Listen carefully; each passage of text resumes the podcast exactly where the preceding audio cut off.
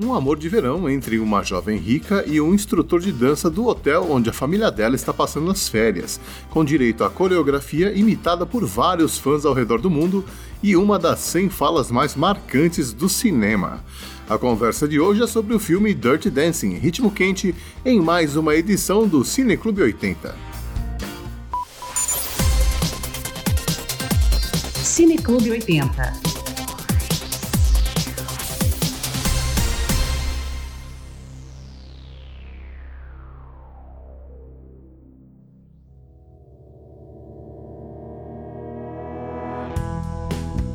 E se esta é a primeira vez que você ouve o Cine Clube 80, fique sabendo que o formato deste podcast foi pensado de forma a combinar a experiência de ouvir um podcast e assistir um filme no mesmo programa. Por isso, cada edição é dividida em duas partes. Na primeira, nós vamos dar as nossas opiniões sobre o filme, dar a ficha técnica, falar de algumas curiosidades e comentar algumas cenas ou diálogos que talvez passem despercebidos se você não prestar atenção. Tudo isso evitando dar spoilers. Aí eu vou avisar que é hora de pausar o podcast e assistir o filme lá no Google Play ou naquele videocassete encostado lá na casa da vovó.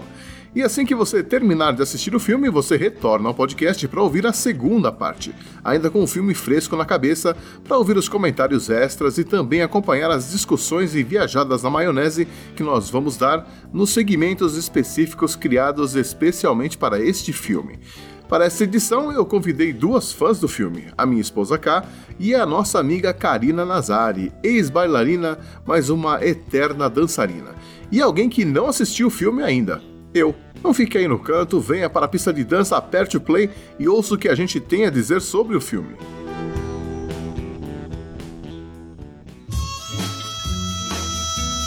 Olá, ouvinte, seja bem-vindo ou bem-vinda a mais uma sessão de cinema nostálgica aqui no Cine Clube 80, o podcast da família 80 mais que se dedica a revisitar esses filmes dos anos 80 com um pezinho no passado e outro no presente. E hoje nós vamos entender melhor essa história de filme para menina, filme para menino, numa conversa sobre Dirt Dancing, Ritmo Quente, um dos filmes favoritos de 9 entre 10 meninas que cresceram nos anos 80. Tô certo ou tô errado, cara? Certo. E hoje eu e a Ká convidamos uma amiga que já foi bailarina por 10 anos, bem na época em que o filme saiu, inclusive, né? Tem vários diplomas da Royal Academy of Dancing, já dançou balé clássico, jazz, dança contemporânea e fez inclusive um curso de dança lá em Nova York no final dos anos 90 e que até hoje suspira quando vê o Sr. Patrick Swayze nas telas. Karina Nazari, tudo bem? Beleza. Suspiro mesmo, gente. Ai, ai, ai. Mas aí, cara, você praticamente quase virou uma profissional da dança? Sim, quase. Foi por pouco. Tomou juízo ou aconteceu alguma coisa? Ai, gente, virei professora. É, não, então, é, o que aconteceu foi o seguinte: é, a dança, é, quando eu tinha 16 anos, eu estava no segundo colegial, muita coisa, eu já, já tinha feito muita coisa de dança, né? Então, jazz, moderno, balé de repertório, é, solo, dupla, tudo. Inclusive, eu cheguei uma vez a fazer. Minha professora não tinha. precisava de um número para pôr. E ela falou assim: ah, eu precisava colocar uma coreografia. Eu falei assim: não tem problema, solta a música que eu danço. Oh. Pois é, meu, veja bem. E o nome da coreografia era Improvisation. eu só sei que foi uma música do Michael Jackson, foi os cinco minutos mais longos da minha vida, porque ele falava Give it to me, e eu assim, para! Para que eu não tô aguentando mais. Mas foi muito legal. Bom, mas enfim, é, eu comecei a trabalhar com 16 anos também, dava aula de inglês à época. E aí, quando chegou na hora do vestibular, na hora do vamos ver, eu falei assim: bom, já que eu tô gostando de dar aula, seguirei por esse caminho. E a partir daí, hoje eu só danço por hobby. Aí eu faço outras coisas. Então, depois dessa, eu voltei a dançar formalmente em 2007. E aí eu comecei a dançar flamenco e depois dança de salão. Também fiz dança de salão, o pessoal não deve saber isso, mas durante uns dois anos eu fiz dança de salão. Todos os ritmos? Todos os Mandava bem em bolero. Bolero e tchá-tchá-tchá era comigo mesmo. Olha! Agora, forró, salsa, merengue, eu era uma desgraça. Sem condições. Não, dançar bolero eu acho, acho bem difícil. Acho que quando tava aprendendo. Ah, mas é foi... um ritmo mais devagarzinho, né? Mais fácil. Errou tapiou, não tem Você tá dançando uma salsa, você errou, você pisou no pé de alguém, alguém já caiu, né? E lambada, então, lambada, pelo amor de Deus. Né? Então, quando, a gente foi, quando foi isso, eu tinha uns 93, 94, ganhei é, um ticket pro Play Center dançando lambada. Você capitalizou fizeram, cima, é, então, pois tá fizeram, uma, fizeram uma competição lá, ganhei um ticket pro Play Center com acompanhante. Ó, foi? Não, Bonito. Bom, a conversa hoje vai ser meio diferente, porque, Uhum. ao contrário de vocês, eu não assisti esse filme nos anos 80, né? é porque eu era um babaquinha que acreditava nessa história que tinha filme pra menino, filme pra menina, e eu não paguei pra ver. Vocês lembram dessa história de, de filme pra menino, filme pra menina, que era bem forte nos anos 80? Sim.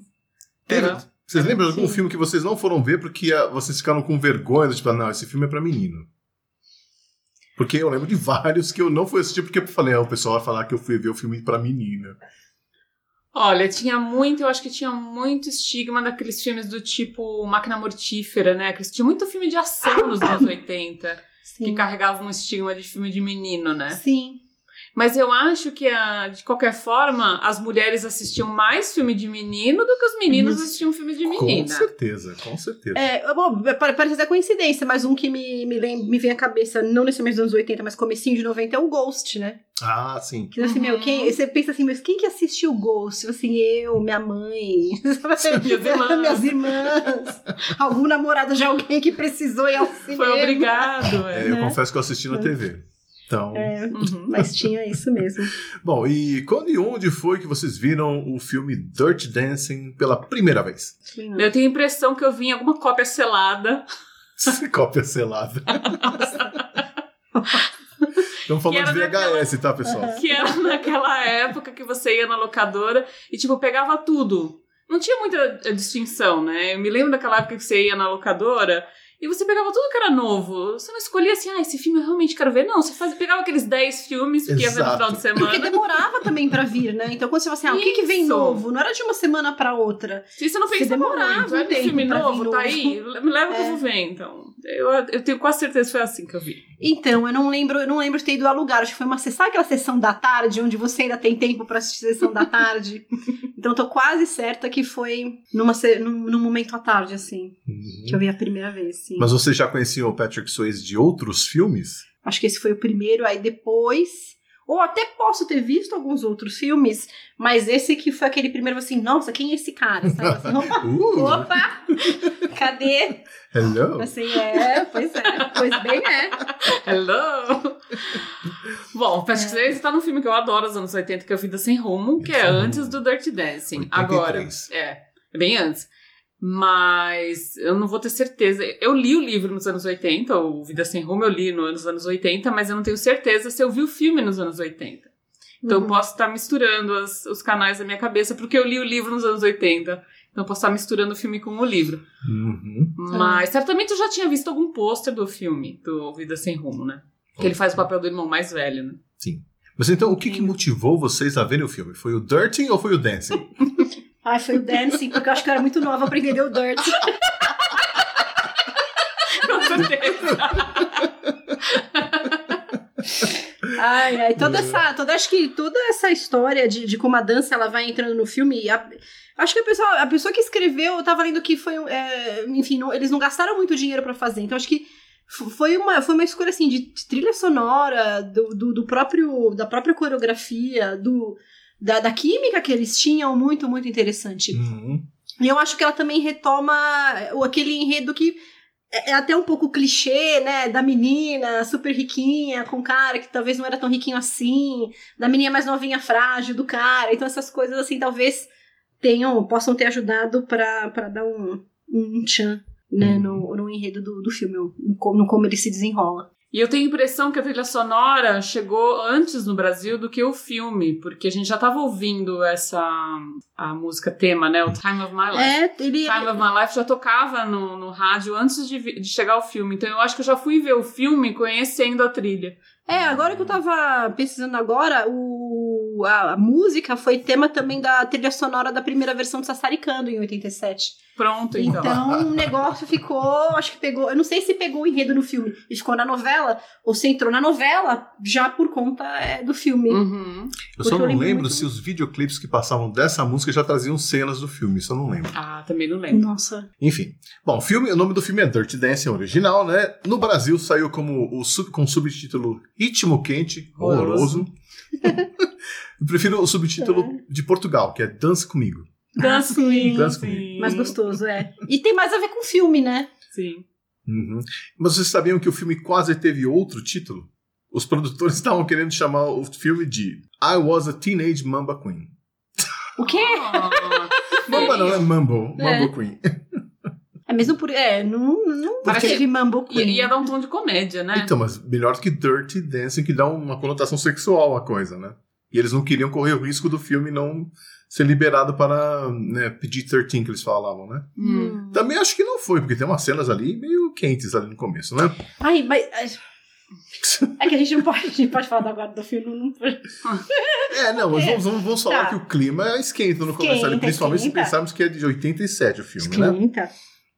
O filme foi dirigido pelo Emil Ardolino, que morreu em 93. É um cara que no currículo de filmes dele tem vários filmes de dança, por exemplo, Flashdance, Ai. né, que ele também dirigiu. O filme foi escrito e produzido pela, Eleanor Bernstein, é, e muita coisa do que a gente vê no filme é baseado na vida dela mesmo. Uhum. Tá, inclusive essa história de passar os, os verões ali em alguns lugares assim de clubes de rico Uhum. tem a ver com a vida dela. Bom, o filme estreou no dia 25 de setembro de 87 e aqui no Brasil teve uma pré-estreia no dia 22 de janeiro de 88, ou seja, demorou um ano para chegar no Brasil. Ou seja, chegou A nossa novela trilha veio, sonora. a trilha da sonora Exato. da novela veio.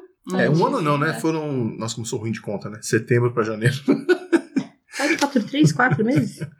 É, por aí. Bom, o filme tem 100 minutos e custou apenas 6 milhões para ser feito e arrecadou incríveis 214 Uau, milhões de é- dólares. Isso é lucro, né? Isso sim é um bom negócio. Uhum. Bom, vamos falar um pouquinho da sinopse do filme, né? O filme se passa no ano de 63 e conta a história de Frances Houseman. Eu, nem, nem- eu não lembro desse sobrenome no filme. Que é interpretado pela Jennifer Grey, ou Baby, né? Como é chamada Uhum. pela família. Uma adolescente de 17 anos que vai passar as férias de verão em um resort em Catskills, que eu acho que é na região de Nova York ali. Nesse resort ela conhece o Johnny Castle, Patrick Swayze, um professor de dança pelo qual ela se apaixona. Mas é claro, os pais dela não aprovam o relacionamento e a Baby tem que se virar para viver o seu sonho de Cinderela. No elenco, além do Patrick Swayze no papel da Johnny Castle e da Jennifer Grey, com seu nariz original, né, fazendo o papel da Baby Houseman, Isso é verdade, gente.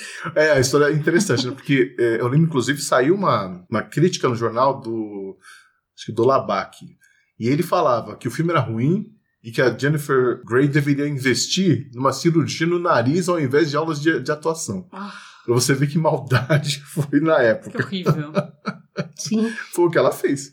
Sim, e aí eu tava também dando uma olhada nos vídeos, é, ela quando a Jennifer Grey, a Bella, quando a filha dela hoje assiste pela primeira vez o Dirty Dancing, ela fala assim, nossa mãe, como você tá linda, Ai, né, só que você tá um pouco coisa. diferente. Ah, E aí a Jennifer Grey fala assim, olha, e se eu tivesse mais confiança naquela época, né, então eu acho interessante essa coisa. sim.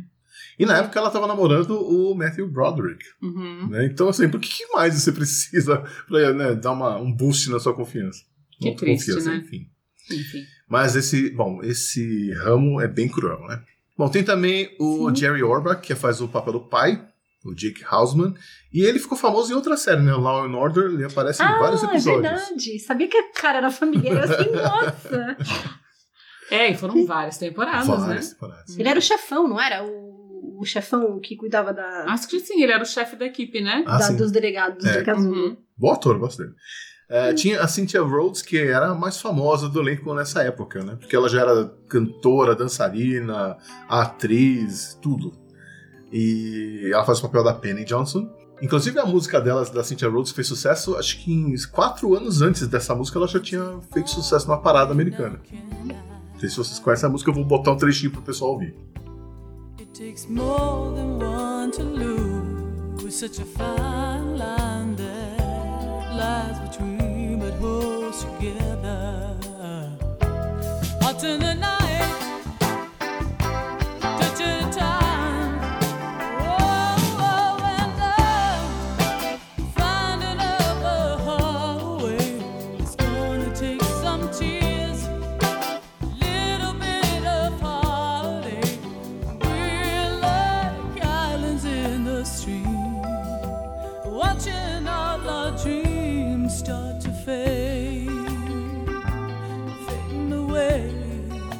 Ah, tem aquele Bishop ah, né, no papel da Marjorie Hausman e ela ficou famosa com fazendo que papel?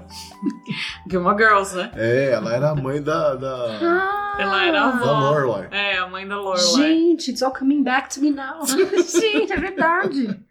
Olha. Pois é. I'm calling to find out how it's going to work at Rory's graduation. Are we going to be sitting together? Well, hmm, hmm, hmm. Lorelai, sorry. Hmm. Lorelai, E, na verdade, ela ia fazer outro papel, só que aí a atriz que né, foi escalada para fazer esse papel deu um chilique lá, sei lá, foi mandada embora e ela assumiu esse papel. E tem também o Wayne Knight, que ninguém lembra o nome desse cara, mas ele é o Newman do Seinfeld. Aquele Sim. doidinho, né, que era carteiro, uma coisa assim. Ele lembro. é carteiro, Carteiro, é, no né? Seinfeld, é. carteiro no Seinfeld. E tá lá no filme também. Coreografia desse filme é do Kenny Ortega, que não é pouca coisa não. O cara trabalhou nos Jogos Olímpicos de Inverno de 2002 em Salt Lake City, ganhou sete Emmys na carreira, o cara não é fraco. E o filme se passa em 1963. O que, que vocês lembram dessa... O que vocês lembram? O que vocês sabem dessa época? Vou fazer um quiz surpresa aqui, então. Ai, meu Deus.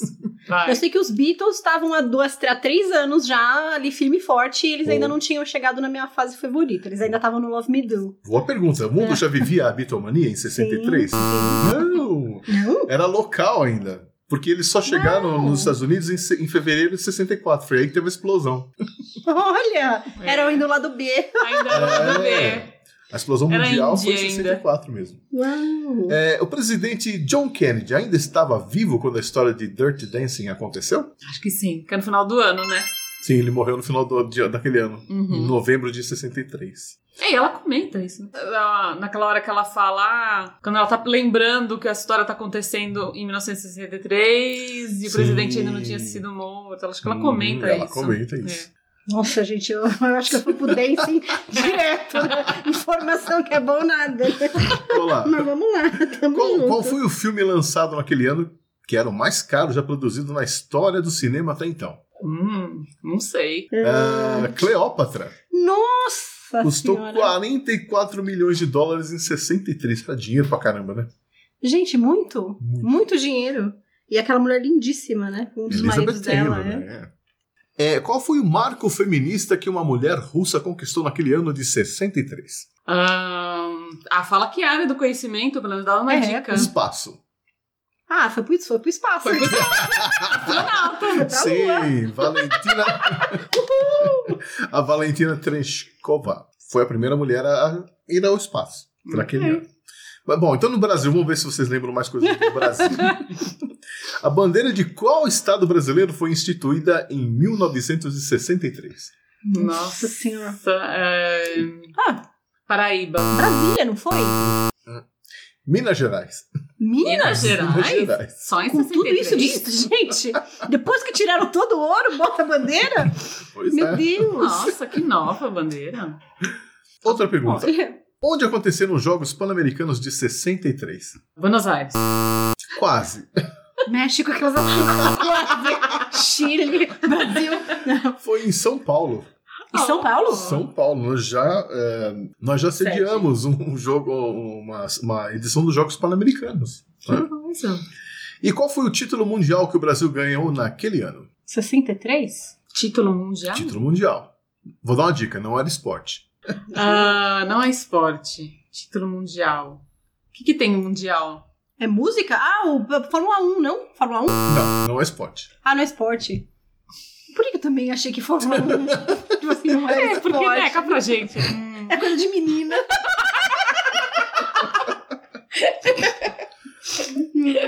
É coisa de menino ou coisa de menino, Menino. isso aí que ganhou? É coisa de menina. Ah, Ah, Miss Brasil, Miss, é verdade, Miss. Miss Universo. Ah, de menina. Aí, A Ieda, Meninas!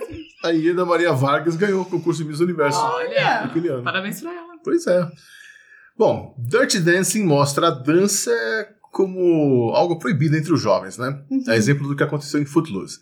Por que a dança tinha esse estigma nos anos 80, vocês acham? Ou pelo menos nos filmes era assim. Então, eu fiquei bastante. Pensei bastante sobre isso. por Não sei se na verdade é a dança ou é o tipo de dança. Hum, tá. Porque a gente poderia ter, talvez, aquele tipo de dança que é comum, que é normal, é, que é o adequado, o que é válido, e aquele dança que é o que eu aprendi na minha casa, mas ela não tem a validação é, do, do- do- da norma. Né? Uhum. Então, se a gente pensar, talvez, nos, nos grandes bailes, enfim, na, na- na- nas- enfim do- dos grandes reinos, você tinha aqueles bailes, aquelas danças, pensa aí num, num orgulho e preconceito, aquele galera toda dançando.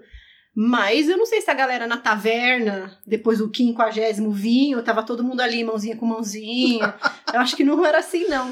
E nesse sentido, eu acho que. é, não sei se nos anos. Acho que nos anos 80 em todos os outros. Ah, pensa, na- não foi na lambada que che- a lambada chegou nos anos 80 e a lambada era aquela coisa, né? O ritmo calente, a coisa proibida.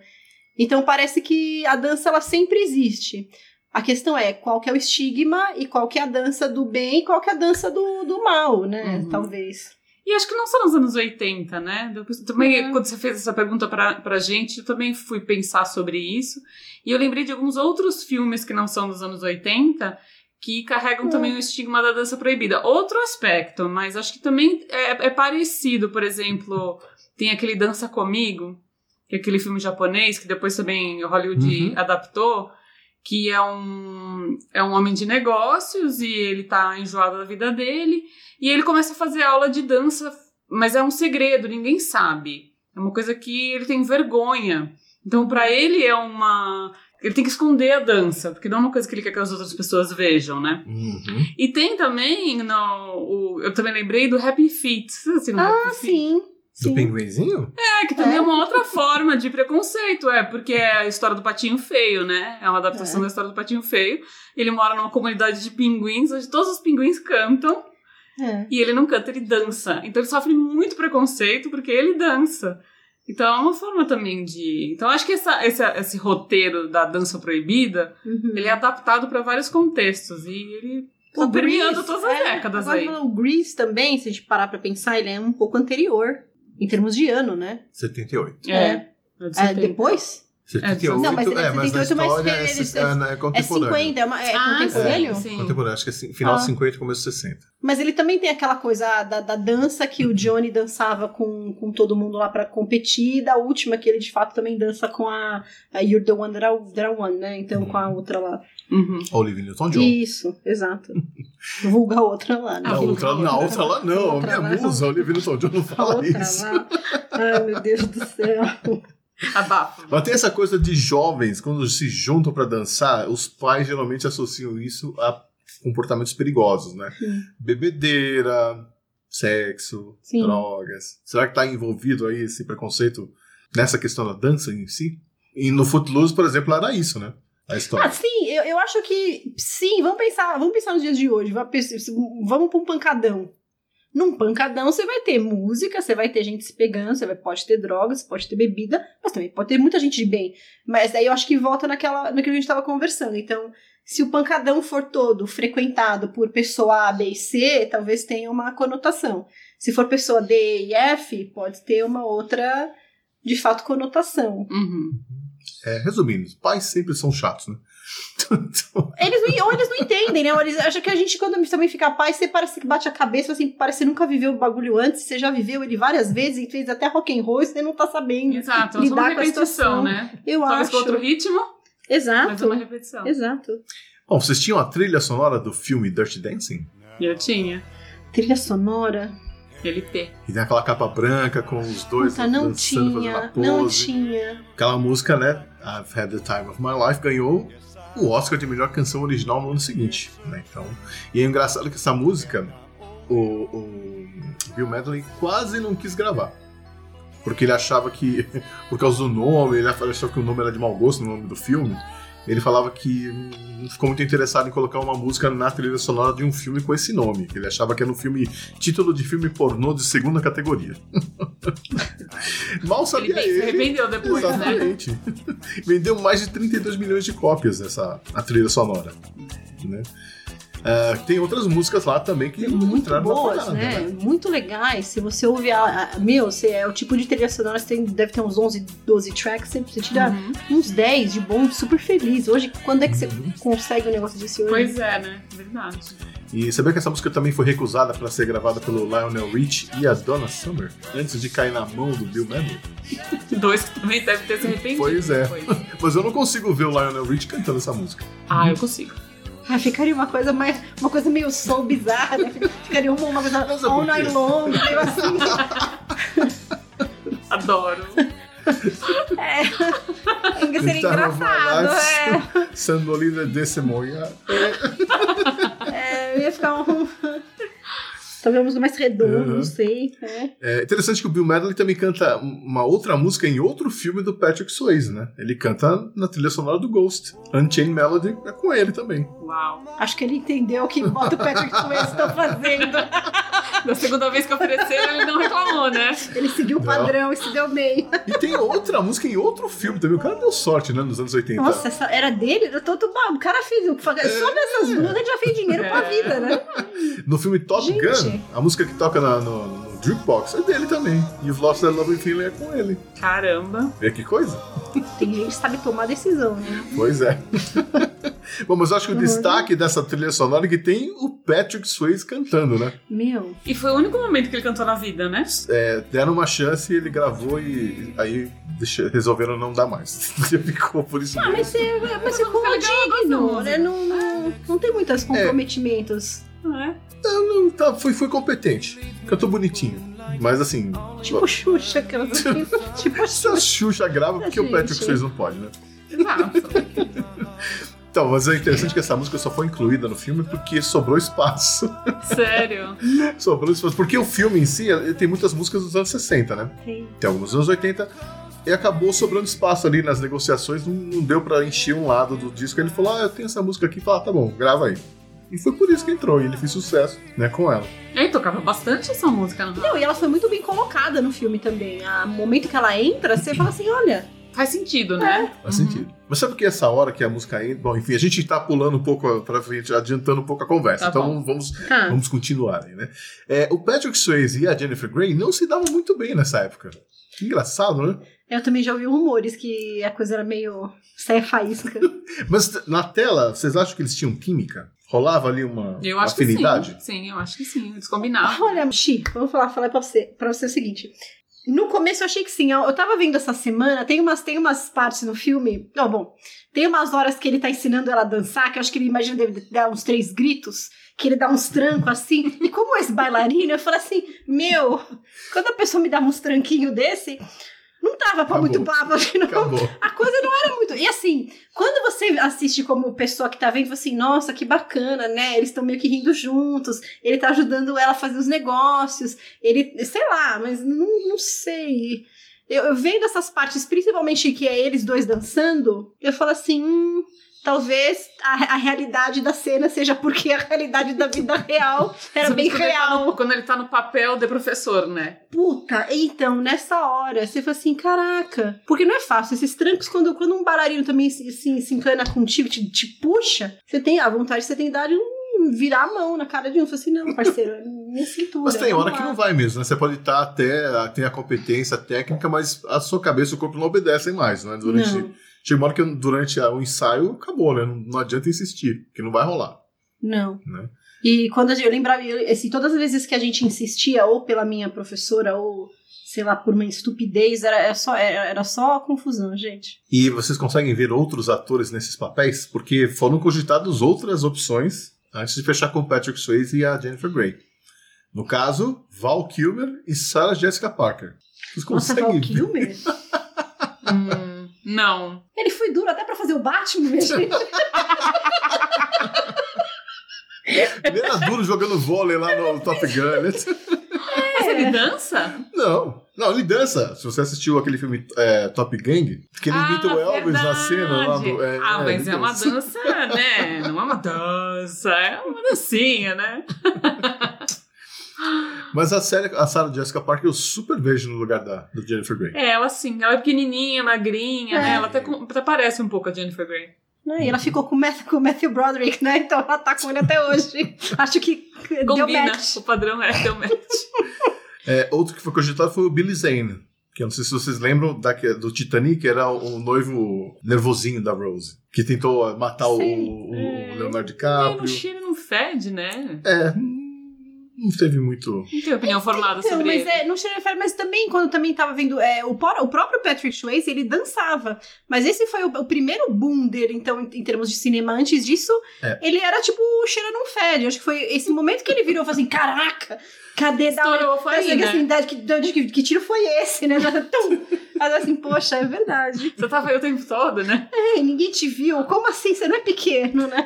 Pois é, pois é, a importância do papel, né? Você coloca o papel certo, a É. pessoa certa, e o cara cria aquela imagem, pronto, né? Ah, que, o cara que fez o Footloose talvez faria bem esse daí, não? O Kevin Bacon? É. Ah, eu É. acho que o Kevin Bacon falta um apelo sexual, assim, sabe? Eu acho que o. Bom, não que eu entenda da coisa, mas Falta um apio. Faltou o Falta o Dirt. Falta o Dirty do Dancing. é. Dirt aí. Acho que sim, acho que falta, é. Então, outra atriz que foi é, cogitada pra fazer o papel da Baby foi a Sharon Stone. Ah, não. Aí, tinha- aí tem muito Dirt. É, é muito mulherão, né? Ela é muito mulherão, né? É.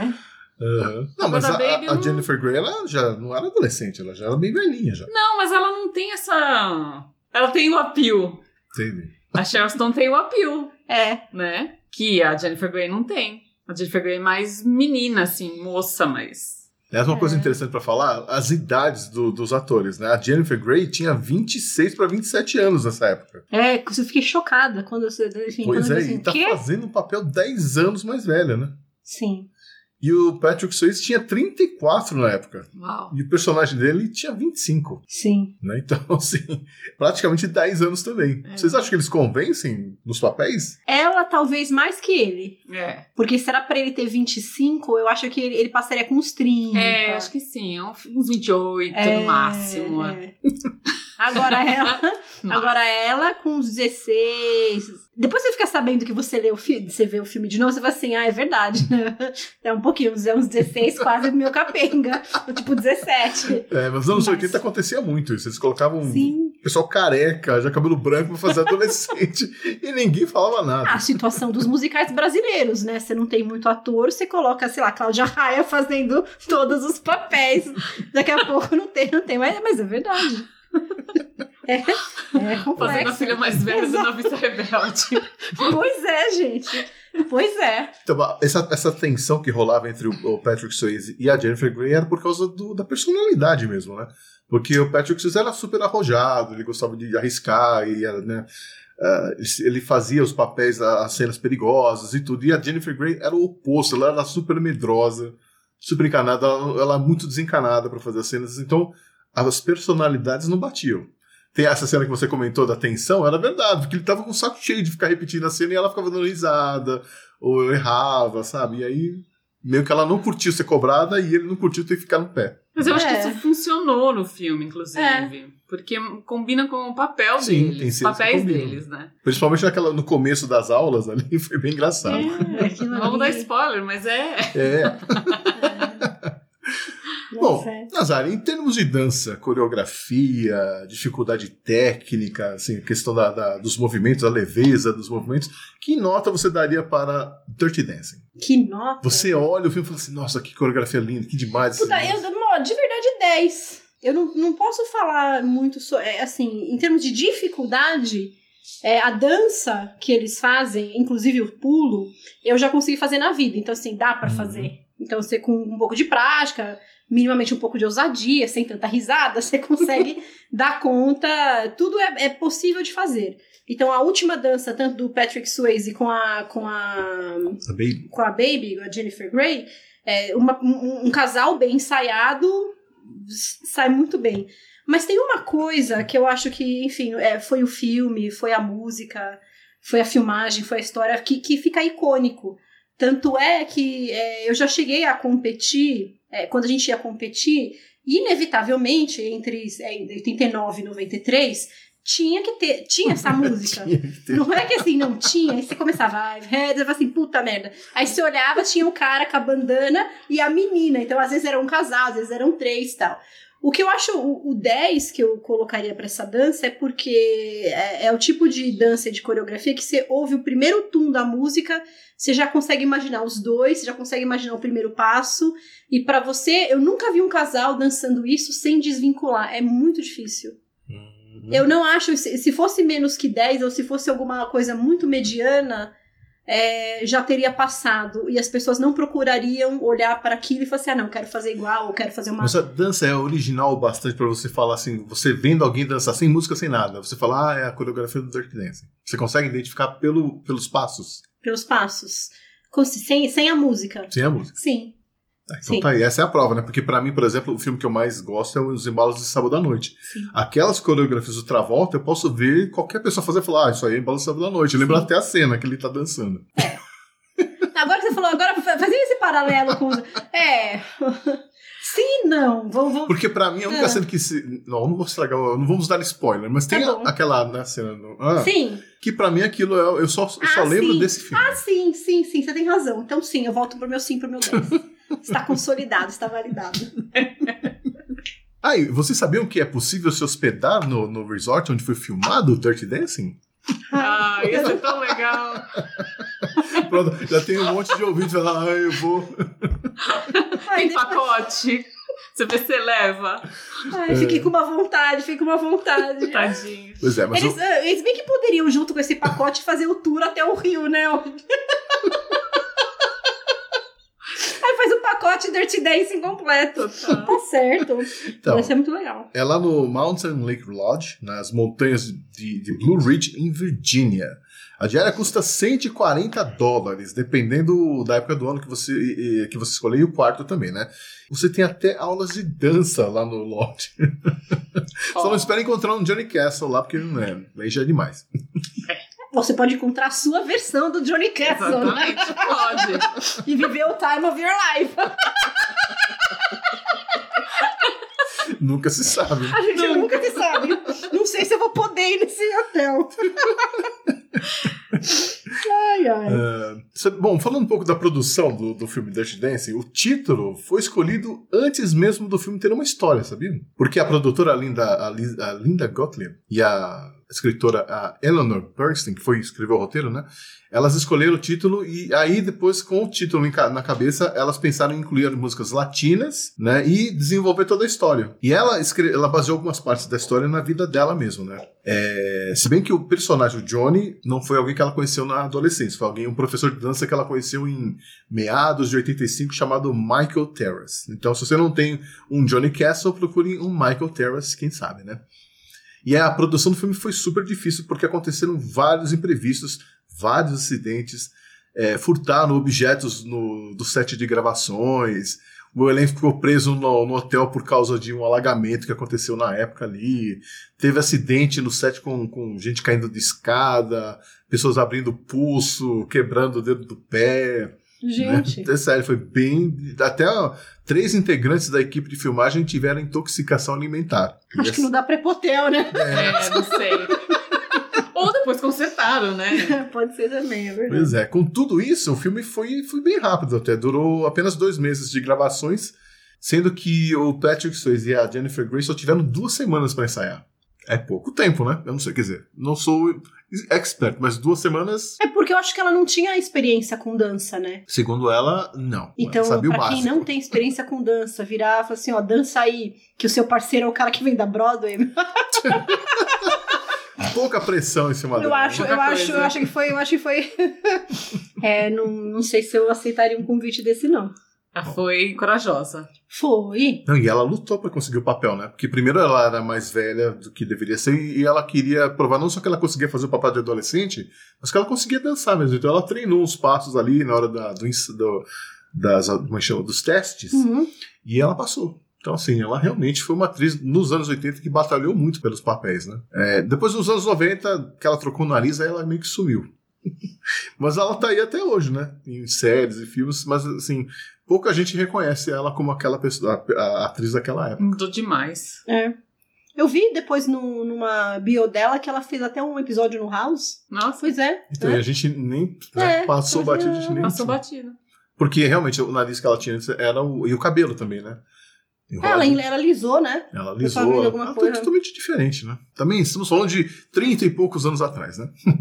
Olha só, olha só como são as coisas. Porque veja, o, naquela época lá, ela falam que o nariz dela é feio, ela vai lá e troca. O cara era um puta, um puta, um, ma- um master da dança. Se você não é master da dança, como é que você vai se sentir super master? Né? Não, não tem condição. É. Aí depois passa-se o tempo, a moça nunca mais fez nada com dança. Uhum. Ela praticamente sumiu. Então, acho que a coisa com Patrick Swayze não deve ter sido super É, foi meio amorosa, traumática, talvez. É. Né? E, e aí é, ele morre e em 2000, acho que em 2010 ela ganha o Dancing with the Stars. Caramba, ela ganhou. Ela ganhou. Uau! E aí você fala assim, puta meu, você esperou o cara morrer, sabe assim, pra fazer É, forte, né? muito. E aí, num dos Dancing, eu acho que não sei se era o Dancing with the Stars, mas é, é alguma coisa.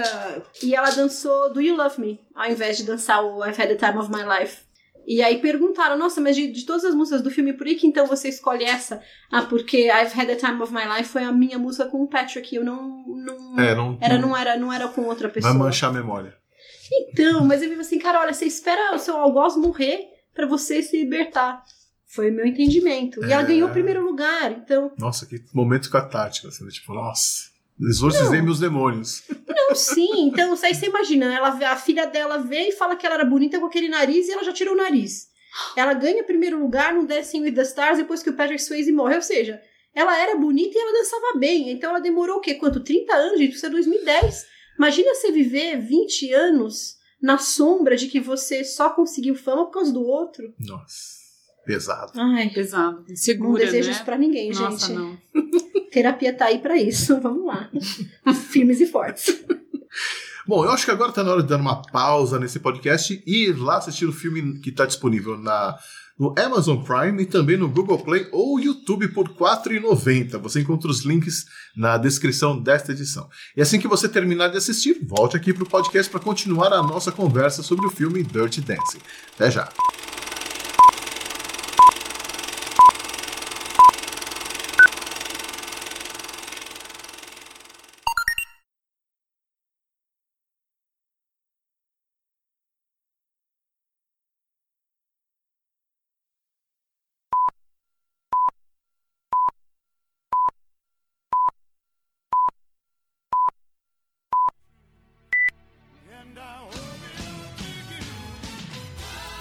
Estamos de volta para continuar a conversa sobre o filme Dirty Dancing, com as meninas aqui ainda suspirando pelo Patrick Swayze de 1987. E aí, gente? o filme envelheceu bem? Foi, foi diferente assistir o filme agora, com né, anos depois? Eu achei que o filme envelheceu super bem. Super. Eu acho que a gente vai falar, enfim, do, do- eu acho que teve uma coisinha ou outra só que me incomodou, assim, que me mostrou que é, que é anos 80, o filme, um filme dos anos 80. Mas, em geral, eu achei que o filme continua com um ritmo ótimo, Uhum. ele não cansa, você continua engajado no filme, né? Então, eu recomendo. Sim, ele atende, acho que, muitos gostos, né? Então, eu assisti a primeira vez numa, numa sessão da tarde. Eu acho que se, a- se esse filme passa hoje numa sessão da tarde, ele consegue fazer suspirar quem já conhece e sabia, e ao mesmo tempo que faz com que, enfim, uma adolescente ou um adolescente eh, vá procurar no Wikipedia quem que era o Patrick Swayze. Então, eu acho que Uhum, isso é muito gostoso. Ele junta eh, gerações, né? sim, é atemporal, né? Uhum. Mas o que que nesse filme indica que ele é um filme dos anos 80? A música, boa parte das músicas. Então, porque tem muita música que é dos anos 60. É, Mas A- As músicas dos anos 60, a gente sabe, claro, que elas estão lá porque a história se passa nos anos 80. Mas toda vez que entra uma música dos anos 80, a gente reconhece na hora que é dos anos Sim. 80, né? Porque Sim, a música dos anos destoa- 80 é... Exatamente. Eu, pra mim, distou do, do, do resto do- do- das músicas do filme. Então acho que isso foi uma coisa que não me incomodava antes. E eu adoro as músicas. Sim. A gente estava conversando sobre o, o- o- a trilha sonora. Eu adoro as músicas, tanto as do- dos anos 60 quanto as dos anos 80, que estão escolhidas na trilha. Mas realmente, hoje em dia, quando eu vejo uma história do passado com música atual, me incomoda um pouco. Incomoda. E eu vi e eu falei assim, nossa, mas que estranho, né? Eu não achava Uhum. estranho naquela época, eu achei meio estranho. Mas claro, a gente tem uma memória afetiva é, Sim. com esse filme que é tão forte que a gente meio que releva, né? Mas realmente é um pouco estranho. Bom, eu Eu- assisti agora pela primeira vez e pra mim incomodou. Então, eu- o que me incomoda é o cabelo do Patrick Swayze e da menina. então, assim, gente, por mais. por- podia ser 60, acho que se fosse 60. eu- no- que Aqueles cabelos enroladinhos, assim. meu. Uhum. Era, era de muito incômodo. E ela usa aquele negócio armado. É, é muito Né? frisado pros anos 60, né? Sim. E aquele cabelo dele, que tem uma coisa, parece que tem um- uma costeletinha, assim, uns negócios assim. Você fala assim, caraca, cara. É, de É. todas as mulheres, eu acho que o cabelo é, também indica a, a década que foi feito, né? Todas as mulheres têm o Sim. cabelo um pouco frisado, assim. Talvez a, a irmã dela. Como chamava o personagem da irmã dela? Da irmã da Baby? Não sei também. Enfim, Ah, talvez o cabelo Sister. dela seja mais anos 60 ali. É. Mas todas as outras personagens é o cabelo anos 80. Inclusive da Penny, ela usa o cabelo tingido com a raiz preta. Aquilo não é anos 60 nem a pau. Nunca. Pois é. Tipo de coisa que o homem não percebeu, entendeu? Então, aqueles cabelos, eu falei assim, opa, errou. Errou. Eu tava esperando uma coisa mais armada mesmo, liso e armado, bufante. Isso, pra cima, é, né? eu tava esperando, Uhum. mas assim, pra mim, é, acho que são, são os detalhes que realmente dão, né, de- deduram que, ele, que o filme é dos anos 80. Uhum. Mas vocês se surpreenderam com o tom político do filme, vamos dizer assim? Porque vocês tinham notado isso na época, eu não sabia que tinha essa pegada, eu fiquei surpreso. Ai, eu nem percebi, me senti uma idiota, nem percebi. Eu falei assim, ai, minha única politicagem era entender qual que era a política pra eu saber dançar igual ou pra eu conversar com o Patrick Swayze. Realmente, seu foco era- na Não. época era, era dança. Era dança. E dessa segunda vez? Porque eles comentaram tantas coisas, tantos fatos políticos ali, né? Inclusive o nome da Baby foi inspirado na primeira na ministra do Trabalho dos Estados Unidos, Uhum. que ficou no cargo até 47. E ela, bom, o personagem dela no filme deve ter nascido em 46, mais ou menos. Então, é uma inspiração política também pro, pra, pro personagem, né? É, acho que dessa vez eu, eu prestei um pouco mais atenção. Principalmente na, naquela. No começo, né? Que ela fala que ela dá um- uma noção no tempo, o que estava acontecendo naquela época de 1963, Uhum. como ela lembra do tempo naquela época, né? E isso realmente passou batido. Porque eu acho que quando a gente viu pela primeira vez, a gente vê a história de amor e a, ou a dança pra cá. Eu não vi o dança, porque assim, eu tenho dois pés esquerdos, eu vi a história de amor. Agora eu acho que a gente vê outras coisas. Eu, por exemplo, vi essa história do aborto com olhos com, com uma visão completamente diferente. Pois Porque é. certamente Sim. eu teria visto na- certamente diferente de como eu vi no passado. Que ela é mais, né, do que uma história secundária. Ela, ela, ela tem muitas outras implicações, né? Sim. Uhum. É. Essa questão do aborto, por exemplo, teve até empresa que tirou, que ia fazer um merchandising no filme, e como a, a diretora e a roteirista se recusaram a tirar né, essa história da- do aborto, eles não quiseram colocar a marca no filme. Então, assim, e a, a- a- a roteirista conseguiu amarrar a história de um jeito que se o estúdio tentasse tirar as menções ao aborto, o filme não ia ter sentido. É, eu li uma entrevista dela, da escritora do roteiro, e ela falou que, na verdade, a história dela, a, história que ela queria escrever era a história sobre o aborto. E tudo que ela fez em volta da história do aborto era meio que pra disfarçar. Cortina de fumaça. Isso, era uma cortina de fumaça para ela poder contar essa história. Porque ela queria, ela queria que as pessoas conversassem sobre esse assunto. Ela queria que Uhum. as pessoas vissem a história da Penny e, e- e- e desmistificassem a história do, do aborto e pudessem conversar, né? Que ela queria criar um diálogo a partir do filme. Não sei se fez isso, ou talvez a gente fosse muito nova para isso, não sei, na época que eu não vi por esse lado na época. Eu não sei nem se passou Não, pela minha cabeça o não. que, que era realmente que estava acontecendo. Porque não se fala a palavra aborto no filme. É, e era um tabu É. até os anos 80, mesmo sendo. Bom, no Brasil continua sendo proibido até hoje, mas apesar de já ser. Apesar de nos, nos 80 já ser é, aprovado desde os anos 70, eu acho, nos Estados Unidos, né? Foi 73, acho. É. Mas continuava sendo um assunto tabu, né? Então ninguém falava sobre isso. Sim, e, e pode parecer muito assim, falta de noção da minha parte, mas eh, tudo gera em torno de 250 dólares, né? Se a gente pensar em 250 dinheiros, não dólares, eu vou assim, poxa, mas tá barato. Porque eu virei e falei assim, nossa, é, é- é barato assim? Ó, também É, foi é. nas coxas, né? O. Não, mas eu, assim, é, por conta, se a gente isola o, ter- o te- o termo aborto, né, e tudo que eu já li, já falei, eu imagino que uma prática dessa, mesmo que o cara seja super açougueiro, imagina que fosse ser 200, re- 250 dinheiros, né, claro. Eu só fiquei chocada com o preço, eu virei e falei assim, nossa, não sei, sabe, eu fiquei, enfim. E não, era- não deveria ser tanta grana assim, porque o pai dela tinha no bolso esse dinheiro. Exato. Porque ele Putz, deu é pra verdade, ela do né? bolso, É. né? Então, assim. É verdade, ele nem precisou ir pra outro lugar, ele ficou lá no hotel, ah, É. só um minutinho. O que destaca ainda mais como eles eram pobres, né? Porque eles falam que eles eram pobres, mas isso nunca fica tão óbvio quanto nesse momento, é, né? verdade. Até porque no filme os garçons, os garçons são, são alunos, né? Que estudam na Yale. E para você estudar em Yale, você tem que ter uma. uma não ser rico, mas você tem que ter recursos para poder pagar, né? As, as, as tuitions e as coisas lá da, da, da faculdade. Então é estranho pensar que alguém que estava em Yale tinha que fazer um, né, trabalhar de garçom. Mas o que eu entendi foi que aquele, aqueles, o, o, o staff lá, o- as pessoas que trabalhavam na, nessa área da- do restaurante não eram o mesmo tipo, É. com, com, com, né, entre aspas, mesma casta, tipo de vai, pessoa é, que eles contratavam para as outras áreas, tipo a recreação. É, a recreação era O o. pessoal do recreação era meio os pobres, digamos assim, não é? É, então, fábrica, mesma, tive é. essa mesma impressão. É, eles Agora que você falou dos. dos é, do- do- dos garçons, parece mesmo que, inclusive, para aquele hotel, Uhum. era de praxe ter esse serviço para essas pessoas específicas. E num outro momento tinha lá a Penny, o Johnny e todos, toda, aquela, toda aquela galera que fazia parte desse núcleo, que me parecia muito diferente do núcleo dos garçons. Uhum. Então era como se fosse um núcleo abaixo ou com uma hierarquia menor. É. Acho que é o Johnny que comenta uma hora que ele, no último verão, sei lá, ele fala alguma coisa desse tipo. No último verão ele comeu jujubinha pra sobreviver. Ele não fala, ele tem uma fala Sim, assim. tem uma fala que eu não, não, não, não fez sentido pra mim.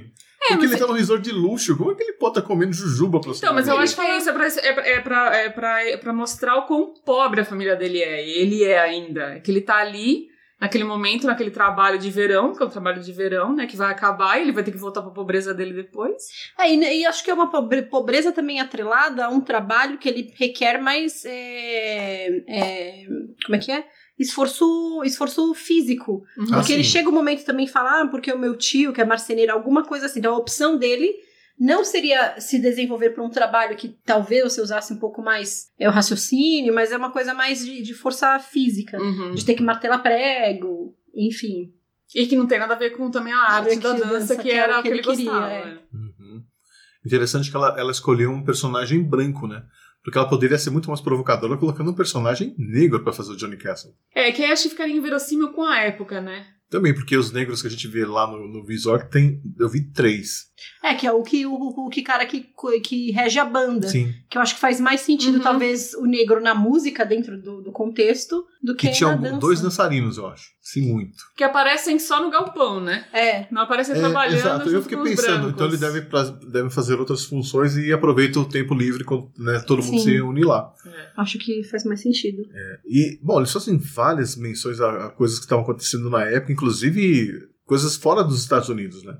Tipo a fome na China, é, o pessoal lá no Vietnã, o Ah, monge botando sim, fogo em si verdade. mesmo, né? Então, e dentro dos Estados Unidos eles falavam também da questão do- dos movimentos pelos direitos civis.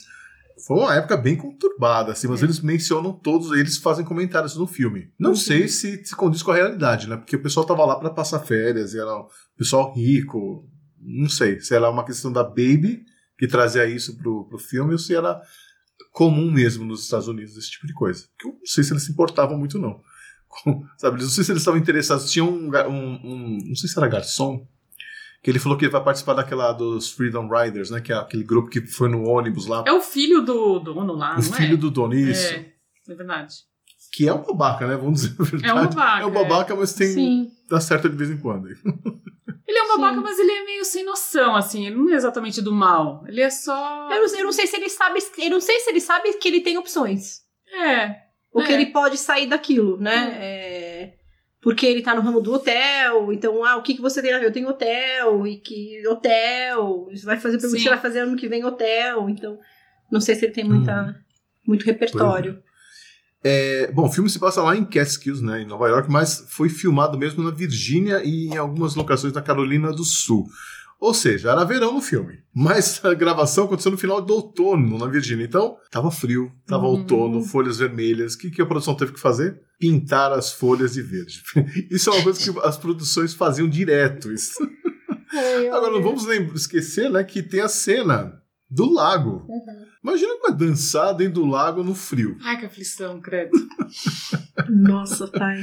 Parece que eles tiveram que fazer as, as filmagens de longe porque eles já estavam ficando com os lábios azuis já. Coitados. De tanto frio que eles estavam passando. Então, assim, eles não podiam errar mais porque senão eles iam continuar na água. Então, as filmagens fo- foram difíceis aquele dia. É. É, e era um contexto até interessante que eles estavam filmando. Era, acho que é parece que é a primeira vez que começava a engrenar alguma coisa. E aquele puta frio, né? Você quando difícil engrenar. Não, difícil é falar dentro É. do lago passando frio. Imagina. Mas é, é verdade, sem razão. Então, é, outras curiosidades da produção. Tem uma coisa interessante com o Patrick Swayze nesse filme, que ele, fa- ele faz, né, na ele fez na carreira dele duas cenas de amor em filmes diferentes com aquela mesma música que tocou hora- no rádio ali na hora que ele tá pela primeira vez com a Baby lá. Né, These Arms of Mine do Otis Redding. Vocês lembram do segundo filme onde apareceu essa música? Não. Não. Matador de Aluguel. Hum. É a mesma cena, ele tá no celeiro, aparece lá aquele Lynch e a mesma música eles fazem amor. Será Então, que foi ele assim- que pediu? Gostei! sei, é, Funcionou a Gostei. primeira vez. né? Vamos tentar a segunda? bom, achei uma curiosidade interessante. Aquela cena em que eles estão tentando né, fazer a coreografia do mambo, Hum. naquela cena rolou uma briga ali entre os dois, porque tinha que passar a mão ali por baixo do braço da, da Baby e ela como parava de rir, porque ela sentia cócegas. E ele ficava bravo porque ele tinha que ficar repetindo a cena e ela não parava de rir. Então ali foi um momento meio tenso, né? Aliás, na cena dá pra ver que ele não tá muito bem humorado. lá. Então, eu prestei. Então, eu, eu- isso ficou muito nítido pra mim agora, a segunda vez que eu, que eu vi o filme. Porque você fala assim, cara, eu achava que era só bonito. Tipo assim, não, acho que isso aqui não tá bonitinho, não. Acho isso aqui tá, tipo assim, sabe, pra um lugar que não é pra ir. E dá muita raiva, gente. Você tá lá no maior esquenta, você tá lá no maior negócio, vamos acertar, vamos acertar, a pessoa troca a perna, você quer só. Não é fácil. Não é fácil. É, então, mas eu acho que porque isso tinha que acontecer também no roteiro, né? Ela, ela tinha que demonstrar que ela era iniciante e ele estava sendo professor, ou seja, ela ia errar e ele ia ter que ter paciência para ensinar para ela. Acho que isso só contribuiu. De repente, o que, te- o que, pare- o que parece pra gente, nós leigos, né, da dança, Hum. o que parece pra gente como, nossa, que ótima atuação, na verdade, são Era- eles sendo eles mesmos. Mas que funciona Verdade. super pro filme.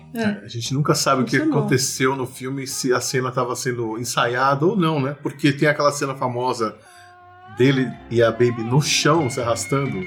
Aquele que eles dublam? É, aqueles Hum. dublam a Ah, música. sei, Aquilo sei. foi improviso.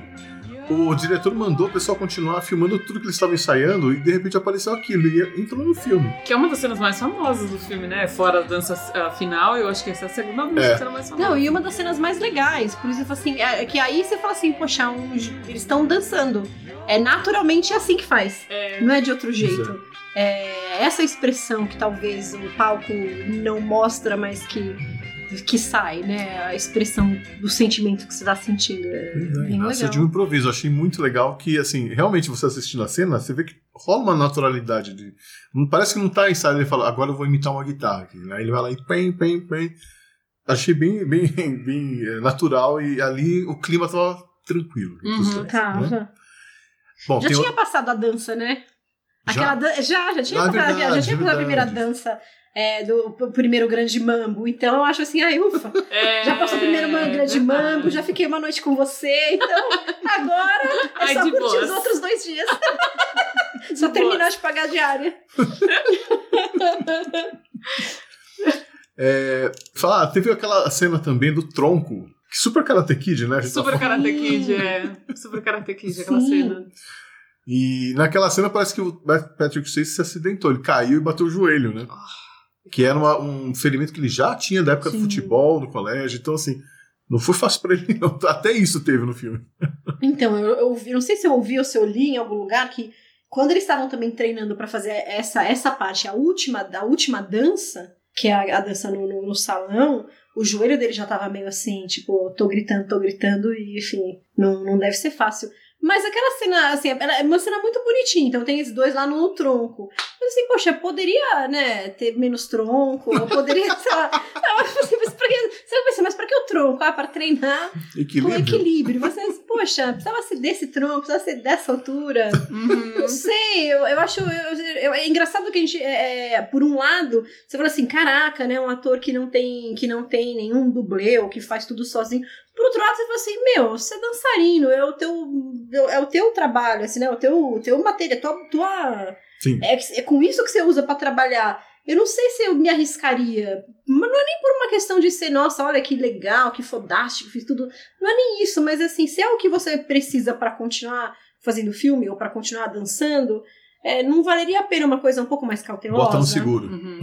que ele teve que fazer até infiltração no joelho. Teve.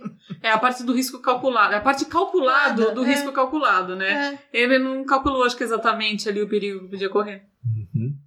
Bom, tem umas falas no filme que ficaram famosas, mas talvez aquela Uhum. que tenha sido a mais famosa é. Nobody puts baby in a corner. Uhum. É. né, é, eu, eu confesso que eu, eu conheci a fala, mesmo sem ter assistido o filme. Uhum. Quando eu vi no filme, não fez sentido pra mim. Como assim? Porque ela não tava exatamente no canto, ela tava perto da parede. Ah, Na minha é um cabeça- cantinho. Na minha cabeça, eu falei, ela deve ter aprontado alguma coisa e ficou no cantinho mesmo, lá no, no corner.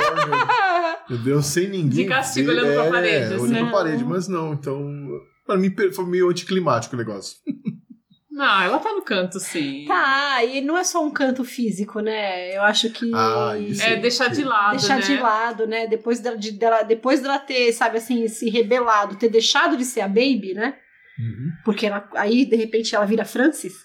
É, como é que você vai deixar a pessoa que acabou de se descobrir sem mostrar o que foi descoberto? Então, quando ele Uhum. também chega lá e fala assim, e para isso pra ela, ele também fala pra ele. Então, porque ele também, ela também transforma ele, enfim, na coragem de poder voltar. Uhum. Então, nesse sentido, super, imagina, nobody puts baby in the corner, né? Você tira ela de lá.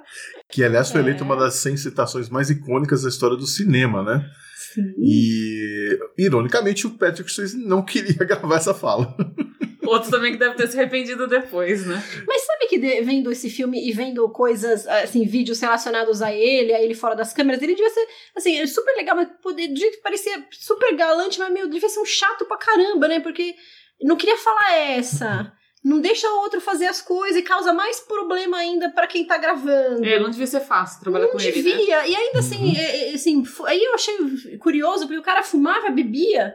Assim, parceiro, você era o meu, tipo, o Paulo, sabe assim, o, aquele, aquele, o símbolo do, do bem-estar, o símbolo do, do, do, do Geração negócio. Saúde? o- Não, geração saúde, o porte físico. Uhum. Quando o pessoal tava falando lá sobre, enfim, da- depois da morte dele, né, pra eu entender o que que aconteceu. Não, porque ele fumava, ele falou assim, poxa, parceiro, A imagem não, assim, não, não, não ao- bateu. Eu falei assim, não, não. Eu falei assim, difícil, foi É. interessante, assim. É, mas dos personagens dele, eu acho que o único que era uma geração saúde mesmo era o, acho que era o Boldy lá do Caçadores de Aventuras. Ah, Caçadores de Aventura, é verdade. Que ele faz o surfista, é, ele lembra? era surfista. Ali eu Nem achei que ele tinha. mas, É, eu achei que ali ele era uma geração saúde, mas de resto ele sempre foi meio trash. Ah, é? A Me Matador de Aluguel, ele era. Ah, sim. Verdade, né? Enfim, né? Bom, vocês notaram no filme também que teve uma questão de, de cores no filme? As roupas do Johnny eram Hum, sempre escuras, uhum. as da Baby sempre claras. Uhum. Sim. Foi uma escolha da produção também. Consci- Uma escolha consciente, né?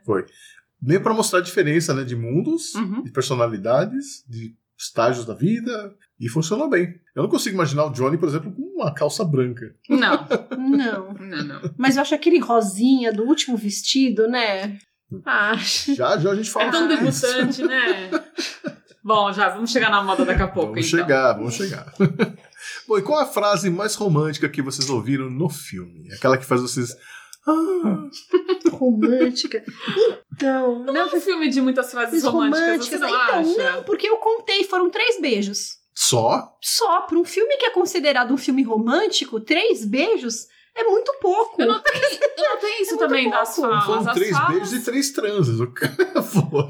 Então, ele mais transou com ela do que de fato beijou. Mas é transa serpentinha, não rola nada, você não vê nada, né? Nada, absolutamente nada. Não, você vê dança. Aí é que Isso, tá. é. Você vê dança. E eu acho, isso eu notei também. É engraçado que as falas deles não são românticas, as falas são bem mais assim, pé no chão. Sim. Não é uma coisa muito é, fantasiada. É engraçado isso, eu não, notei não, também. não, não tem. E é difícil ver. é, é, um- uma frase que assim, não sei, ela não é romântica, mas acho que na- é, em termos de, de- nas cenas românticas dos dois, que eu acho que foi um chega pra lá, é quando ele, se, é quando ele senta, que a, a menina vira pra ele e fala assim: não, você tem que lutar pelo que você quer, você tem que fazer não sei o que, taranã, taranã. Passa o pai dela e ela puxa o rapaz pra baixo. Aí ele fala assim: ah, tô vendo o quanto você tá lutando por mim, né? Valeu. e ele sai andando. Então, e- esse- essa pergunta dele, assim, é assim que você quer então que eu faça? Uhum, uhum. Eu falei assim, opa, né? É, as Foi, conversas é. giram muito em torno de. Ou é uma coisa mais motivaci- motivacional, né? Sim. Um querendo levantar o outro, ou uma coisa mais mostrando vulner- vulnerabilidade, que ele fala muito da situação dele, dele fato de ele ser Sim. pobre e tal. Uhum. Mas. É, E nem quando ele vai de embora. amor, não. É, nem quando ele vai embora e começa X Like the Wind, eu acho que, em termos de amor, a, a música X Like the Wind, eu acho que talvez seria Isso, a a, maior. música É, fala fala pelas falas. falas, é. É, Eu anotei uma aqui, lembra que ela fala no, na cabana lá? Eu tenho medo de sair desse quarto e nunca mais na vida se- me sentir do jeito que me sinto quando eu tô com você. Mas você percebe que, que, não sei se isso é uma frase de amor, mas eu acho que é uma frase de descoberta. Uhum. Porque o que ela Ah. quer não é o Patrick, não, ela não quer ele, ela quer se sentir deste jeito. Uhum. Ela gostou do que ela descobriu Diz nela. ela, é. É. Uhum, bem colocado, ok.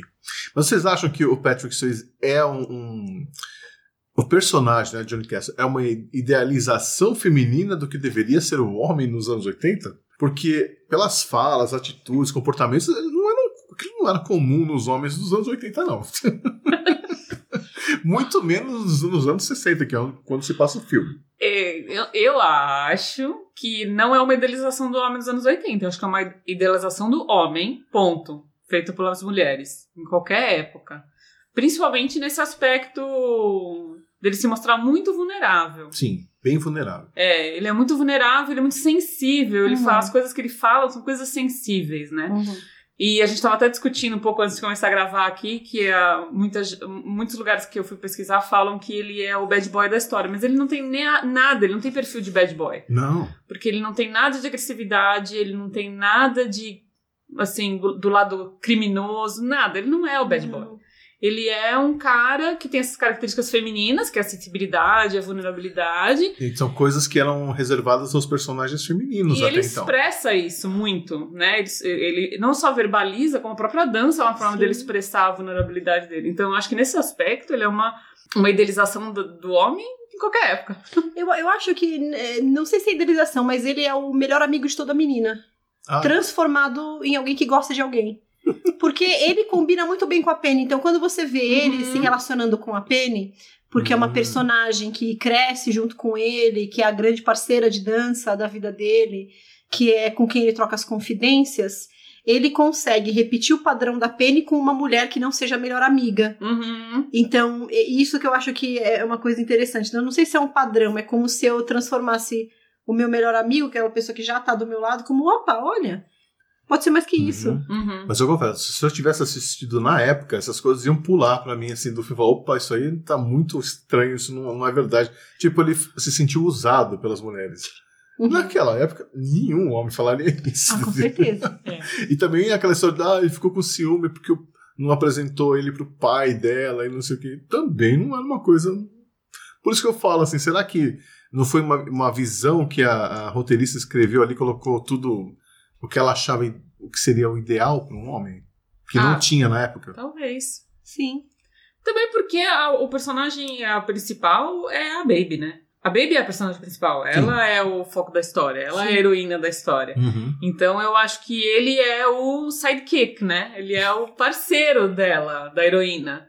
Então ele tem essas características de, de ser mais é, fraco, mas não fraco no sentido de, de, de, de não, de não ter força é, Física, né? física. Ele, ele tem umas características que ele tem que permitir que ela seja heroína, que ela seja mais forte, que ela seja líder. Ele não tem drive. Ah, é. Como que é drive? Ele não tem. Motivação. Ele não tem essa Motivação, motivação. É. E ela Vamos só tem a motivação. E não tem foco. Isso, é. Aí juntou, andou. Mas ela é jovem. Ah, sim, muito shopping. Isso Bom. é verdade. Vamos lá para os segmentos específicos, então? Começando com Replay, remake ou reboot. Nazari. Replay se o filme pode ser visto como ele foi feito originalmente. Remake se ele ficou velho, datado, então tem muitos problemas e precisa ser refeito. Uhum. Ou reboot se pega a história e continua contando de onde parou. Ela tem várias opiniões sobre A isso. gente sabe que ó, o Soares recusou 6 milhões de dólares para fazer a sequência do filme. Ele não queria mais voltar ao Dirty Dancing. Quem? Recusou? O Swayze, o Ah, Patrick o Patrick Swayze, Swayze, tá. né? Porém, foi feito um remake, né? Hum. Foi. A gente tá Não, falando de peraí, 2017. remake em, em- em 2011 teve uma Ah. minissérie pra TV. Foi, a minissérie, três episódios, tá? Que foi engavetado. Na verdade, o projeto não foi pra frente. Uhum. Teve outro em 2007, lá no Reino Unido, que era um tipo um spin-off. Que foi um programa tipo reality show chamado Dirty Dancing, The Time of Your Life. De- Hum. Durou duas temporadas. Não sei se tinha a ver com, a- com dança ou se era uma coisa relacionada a só a coreografia, não sei direito. Mas também tivemos um reboot, né, de 2017, foi isso? Meu senhor, é. Pois Bom, é. A única pessoa aqui que teve, Que teve coragem. coragem de assistir foi a Lazar. E aí? Gente, bom, enfim, é, o, enfim, esse filme de 2017, eu achei, então, achei interessante achá-lo principalmente por conta da data, né? Então, de 87 para 2017, foi 90, foram 30 anos, 30 né? anos. Então, teria tudo para ser aquele, aquele lançamento histórico, nossa, todo mundo fica sabendo e tal. Então, meu, muita coisa acontece, assim, muita coisa é, acontece de. Gente, tudo acontece de errado nesse filme. Bom, enfim. É, eles resolveram recontar a história de, de uma outra perspectiva. A Baby continua sendo Baby, tem um Johnny Castle, ainda bem que a gente não, não tirou isso. A questão do aborto, ela continua e eles colocaram algumas outras é, segundas histórias. Então, teve uma segunda história que deve ter acrescentado ali uns 20, 30 minutos no filme, que foi os pais da Baby, que na verdade eles voltam para esse hotel para tentar ressignificar esse casamento, que já eles já não tinham mais muito contato, então uma das histórias são os dois tentando recuperar toda essa paixão, querer ficar junto, e inclusive no filme a mãe da Baby menciona o divórcio e o pai consegue, né, ali retomar a história dos dois e eles ficam bem. A irmã da Baby, ela, enfim, ela fica muito sensibilizada com essa questão do divórcio, então ela resolve cantar no show de talentos e cantar e tocar. E quem vai ajudá-la é o cantor da banda, que é um negro. Então aparece é, o fato dela sendo, ela tocando junto com o negro. Então, ao mesmo tempo que a Baby tá tendo um caso com um dançarino, a outra irmã também tá aprendendo a tocar um instrumento musical com um negro. Então, isso também é colocado. O Johnny, ele de fato, ele tem um aspecto bad boy, porque ele fala é, que foi preso, que ele assaltava os lugares, que ele já tinha passagem pela polícia tal. E a Baby, ela começa a ser um pouquinho mais ousada. O que eu achei até estranho, porque no, no filme original ela não é usada em momento algum. Ela, ela vai se construindo na relação com o Johnny. Uhum. E vice-versa. Nessa não, ela já é mais assim, ousada, não sei o quê. E o filme todo é, ela começa o filme entrando na Broadway para assistir Dirty Dancing. Então é ela assistindo o musical da história dela. Porque o que que acontece? Ela escreve um livro e o Johnny Castle acaba coreografando. Então a cena final do, do- desse grupo de, desse, desse filme de 2017 é a Baby se encontrando com o Johnny, ela feliz porque ele de fato conseguiu ir para Broadway. Só que quando ele encontra com ela, tá casada com o marido, super feliz e ela vai embora. Então é como se aquele tempo ficou, ela sente muito carinho por ele, mas ela vai seguir a vida dela e ele vai seguir a vida dele, só que ambos seguem porque eles tiveram o encontro dos dois. Uhum. Agora, uma coisa que eu achei, assim, se eu puder pegar, a única coisa que eu achei muito bacana do, do, do segundo, desse filme de 2017, é que antes deles falarem tchau aí, talvez definitivamente, mas enfim, a gente nunca sabe o que pode acontecer. é que o, a filhinha, a, a Baby tem uma filha, então ela tá conversando com o Johnny, a filha dela chega, mamãe, mamãe. Ela assim, aí a, a, Baby apresenta a filha pro, pro Johnny. Aí ele falou assim: ah, esse aqui é o coreógrafo. Aí a menina fala: minha mãe também dança. Aí ela falou assim: ah, não, só faço aí uma aula de, de, de, de, de salsa, né, lá na minha, no meu clube e tal. Ou seja, é, de fato, a dança, que foi aquilo que foi aquilo que trouxe a mudança para a vida dos dois, continuou. E aí, antes dela ir embora, o Johnny só vira para ela assim: ah, então, independente do que você for fazer, continue dançando. Eu falei assim: olha, então de tudo que eu vi, vamos continuar dançando. Diferente da Dory que nada, a gente dança. Então, é, mas assim, foi muito ruim, assim, muito ruim. Eu, se fosse eu, se tivesse feito esse filme, eu não colocaria no meu currículo que fiz. Uhum. É, Porque é eu- muita comparação, né, com o original. é, e o original tá tão bom ainda. E Uhum. continua super fácil de assistir, não tem nenhum problema de censura com relação à idade. Não É, tem. os conceitos ali, as coisas pesadas, acho que são temas que vocês têm que conversar com os mais jovens. Então, é legal assistir o filme, é legal contar, é, discutir o filme como a gente está fazendo aqui, porque tem muita. É um filme muito rico para conversar, né? Uhum. Sim, super. E é um personagem feminino super forte. Super. Eu acho que distou, assim, dos anos 80, uma personagem com tanta. eh, sendo tão jovem e as coisas tão claras, assim, né, do que ela deve fazer. Ela tem valores que ela defende até o fim, ela, tem- ela sabe super o que ela quer da vida.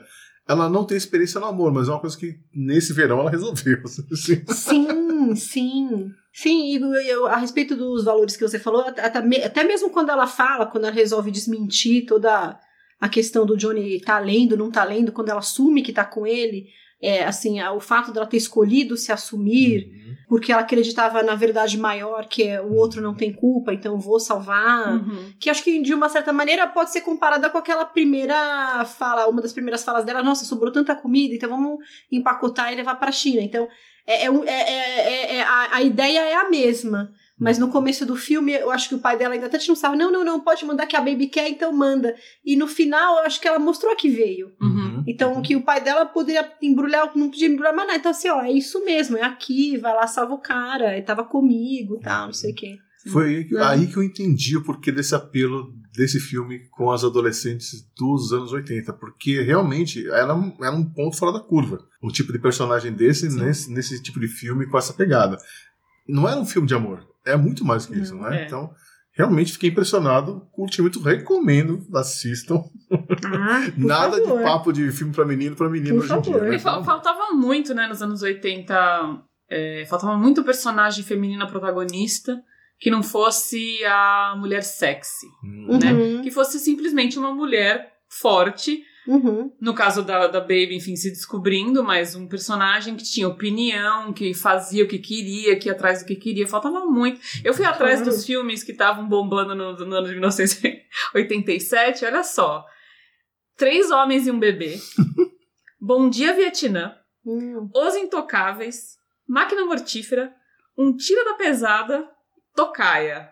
Todos É, extremamente masculinos. E com Sim. protagonistas masculinos, com coadjuvantes masculinos, temas masculinos. Hum. Mesmo, é, mesmo nos três, nos três solteirões e um bebê, ainda é o masculino fazendo um papel que privilegia ainda a figura masculina. Sim. E faz você se perguntar, né? Eles achavam que menina não ia pro cinema?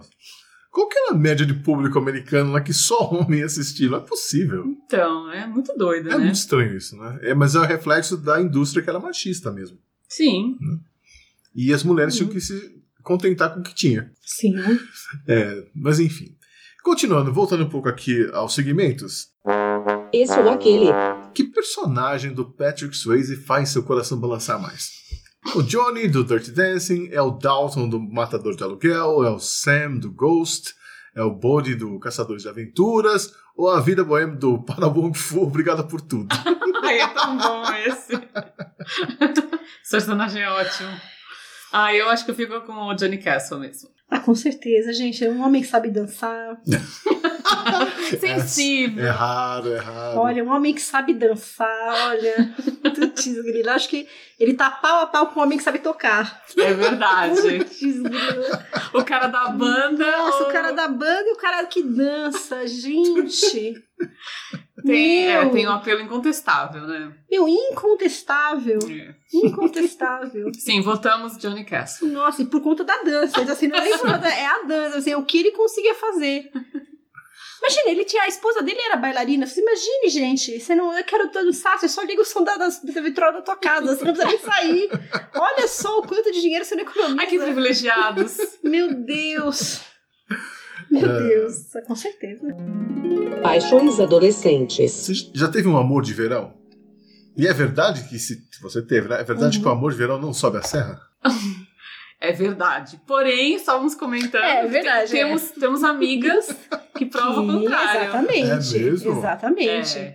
A gente trabalhou com uma, com uma moça que hoje completa, acho que 19 anos de casamento do amor de verão, né? Então, O quê? Então, é É. possível. é possível. É raro, mas é possível. Mas é, é sempre bom ter um amor de verão, né? Ajuda. Você- você- o que é mais legal do amor de verão é igual o Dirty Dancing. Você nunca sabe o que foi, aconteceu. Porque como Porque não aconteceu, você nunca vai saber o que aconteceu. Ficar para sempre com aquela pergunta no ar, né? E É, se- você, e se, e se? E aí, se você dá, né, assim, a sorte ou o azar de encontrar essa pessoa um tempo depois, dependendo de como a pessoa tá, você até levanta a mão pro céu e fala assim, obrigada, Senhor. Obrigada, universo. Obrigada. Agradeço todos os dias. Exatamente, é, em tempos de Facebook, né, assim, e às vezes Opa! não é nem só a, a imagens, porque às vezes a imagem assim, caraca, cara, o que eu perdi é até o primeiro post que você lê, né? Aí você fala assim, obrigada, Senhor, porque essa aqui não, não, vai, não ia combinar. É isso aí. Não é? Então, é complicado. Mas eu acho que é muito apaixonante, é gostoso. É gostoso às vezes assim, poxa, eu tô cansado, fecha o olho assim, nossa, já vivi isso. Nossa, que legal. Chega em casa, acabou. Aí você, você entra, aí você volta pra, pra vida normal. Exato. Que eu acho que ele, ele cumpre a função dele, né?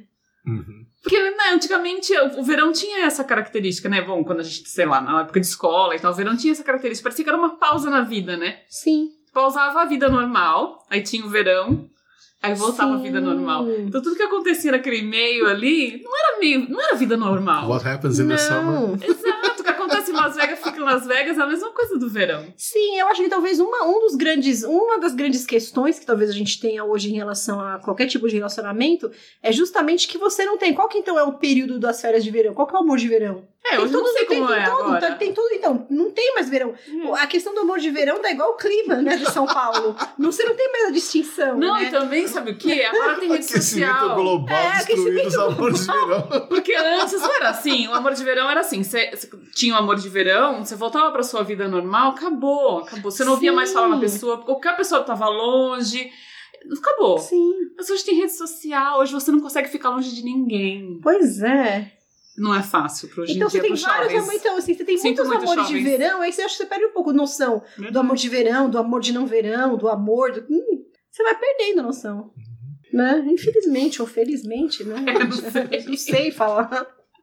Não sei falar. mais um, um segmento. É moda, é não. A moda adolescente dos anos 60 é bem interessante, né?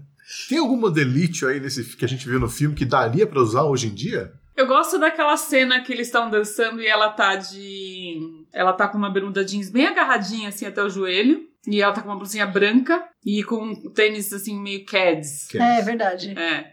E aquela roupa eu acho que super dá pra usar hoje. Talvez não o Keds, que nem tá meio embaixo, assim, mas troca o sapato, eu acho que. Ou tranquilo. aquela roupa que ela usa quando ela vai, vai dançar com ele a primeira vez. Uhum. Ah, tá, acho que é a mesma, que é, que é a mesma blusa branca. Porque Porque ela também. é um nozinho, assim. Ah, não, eu não, eu não sou, eu não curto os nozinhos. Não, eu também Eu tenho não, porque eu já não sou mais jovem. A pergunta, a pergunta dele foi o que, que dá pra usar hoje em dia, não eu. Eu não uso mais nada que ela usa. Eu gosto quando ela tá com aquela calça branca, com uma camisa xadrez. Sim. Que ela começa também, é quando ela começa, ou quando ela é uma outra blusa branca que ela, ela também vai. É aquela blusa que ela troca quando eles vão, vão pro outro hotel fazer a apresentação.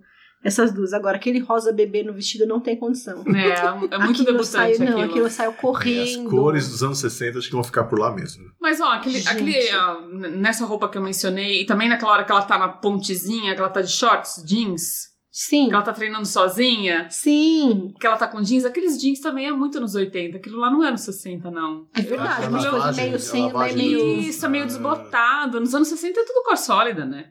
É, desgastado só se fosse pelo uso mesmo, né? É, acho É, e, ela, e tinha 80 demais aqui. aquele look que ela tá com o shortinho mais assim pra cima da cintura, com aquela regata laranja, gente.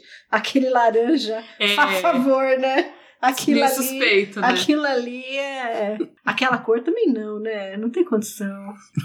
Aquela cor tá demais. Não dá. Coisa de homem. Tem muito homem que tem preconceito com a dança, né? Uhum. Que jamais vai aceitar fazer aula de dança. Só que eles mudam de ideia depois de casar ou começar a namorar firme. Hum. né? E aí eles aceitam participar das aulas, Uhum. né, com as suas respectivas parceiras. Uhum. É, mas qual dessas coisas que o homem faz, segundo essa tradição machista, que mais incomoda vocês? É homem não chora, dançar é pra mulher, cuidar dos filhos é coisa de mulher, ou então proibir a mulher de ser vestida do jeito que ela escolheu. Cuidar de filho é coisa pra mulher. Ai, posso escolher todas? e eu acho que tem uma que não entrou aí, que é atividades domésticas, né? Em geral. Hum. Sim. Que também eu acho que tem muito homem que ainda acha que é trabalho da mulher, ainda acha que é trabalho da mulher. Sim. Tem muito homem que ainda acha que ele vai ajudar a mulher na casa. Esse é o termo que mais pesa, né? Isso Porque pra ele mim, não fala que é o eu vou lavar louça, ele fala, eu vou ajudar você a lavar louça. Ah, não, eu ajudo em casa. Como assim você ajuda em casa? Você faz a sua parte. Ninguém ajuda ninguém. Me ajuda em casa, você faz as suas obrigações. Eu acho que o uso desse verbo é o que mais me incomoda. Hum, entendi. Eu fico ainda com cuidar de filho é pra mulher. Não, não. Não dá, né? Não, não dá, não dá e não é verdade, né? Enfim, graças a Deus eu tenho meu marido super parceiro. Se não fosse ele, o que seria do Dani? Às né? vezes eu pensava assim, tá, tá tudo errado, ainda bem que tem ele. Mas, é, mas todo mundo olha, aí você sai, né? A gente trocando, você, ah, eu vou, trabalho, fico até mais à noite, enquanto ele já tá em casa, as pessoas ficam olhando pra tua cara, tipo assim, então você não vai voltar pra tua casa? Já não deu? Tipo assim, não é legal. Não é um sentimento gostoso. É, isso estamos falando de 2018, não é dos É, anos 60 é. do filme, né? Sim, mas Pois no é. filme tem umas coisas é, interessantes também, né? Que a, a Sim. roteirista escolheu mostrar. Que os maridos têm aquelas atitudes machistas, né? Tipo, Uhum. o, o pai da Baby decidindo, ele nem consultou, falou, a gente vai embora. Tipo, É como assim? verdade. Seu chefe da família vai decidir por Uhum. todo mundo? Ou então aquele, é, o marido daquela, daquela tiazinha que O ficava Mo, com... é Mo, né? O nome dele? Mo. Talvez Mo, acho que, Que paga sim. pro cara, ó, minha esposa Vai lá, ficar aí, é. vai dançar com ela e tal. Tipo, um super objeto. Só que aí ela mostra o outro lado, né? Porque ela traindo o marido com o Johnny, essas coisas, né? É, ela, é- ela meio que entra no jogo, né? Ela também é. Ela vira o objeto mesmo. É, ela ela aceita a vítima situação. e ela também não tem a coragem pra sair da situação. Uhum. E a, a última perguntinha. Eu carreguei uma melancia. No filme, a Baby diz que carregou uma melancia pro Johnny, né? Naquela hora que ela tá melhor fala, nervosa. Melhor fala de todas. Ela, coitada, tá lá nervosa pra falar com o Johnny e ela solta uma dessa, né? É, qual que foi a frase mais, mais estúpida que você já disse pra uma paquera ou pra alguém porque você tava nervosa e por estar ali com a pessoa? Eu acho que era tão sem noção que eu acho que eu devo ter dito um monte de bobagem e não percebi. Ao contrário da Baby, que pelo menos percebeu, né? Que a, a bobagem que ela falou, né? Logo em seguida. Eu acho que eu passou batido. Não consegui lembrar Não. de nada. Eu gostava, eu, eu achei um paque, eu gostava de um carinha que ele tocava e ele ia fazer um show dentro do, do Ibirapuera. Eu trabalhava acho que até as 10 horas. Aí eu falei assim, não, passa lá que você consegue, tá, não sei o quê. Eu, tá bom, passei, acho que, meu, 10 e meia, já tinha terminado o inferno. Aí acho que ele virou pra mim, não, você tá fazendo aqui, não, eu vim ver a exposição, gente. Então, Aí ele assim, ah, tá bom. É o equivalente a carreguei a melancia. É. Aí quando eu terminei de falar aquilo, eu falei assim, Karina, que exposição, que que é isso? Aí já falei. Muito bom. É, foi, foi mais atitude não que do que. E teve uma também que assim, que não fui eu, mas que assim, eu, eu fiquei, eu fiquei com a, eu fiquei com a sensação da Baby no final, aquela que sensação assim, oi. A gente dançava, lembra quando a gente dançava no X-Carete? Uhum. Tinha um rapaz, é, a gente dançava salsa no X-Carete. E tinha um rapaz que sempre vinha com uma blusa do Superman. Sem ser dele. Mas ele era Alô, icônico. Alô, pe- pessoal, se você, ouvinte, for Alô, o homem Ajude a reconhecer. a- que quem vai dançava no. X-Carete com a blusa do Superman. Putz, então. Aí ele sempre, sempre usava aquela blusa do Superman e, e uma, uma, uma graça de pessoa, tipo Johnny Castle. Hum. Porque ele dançava com todo mundo, né? Você era pessoa nova, pessoa mais velha, ele dançava com todo mundo a noite inteira.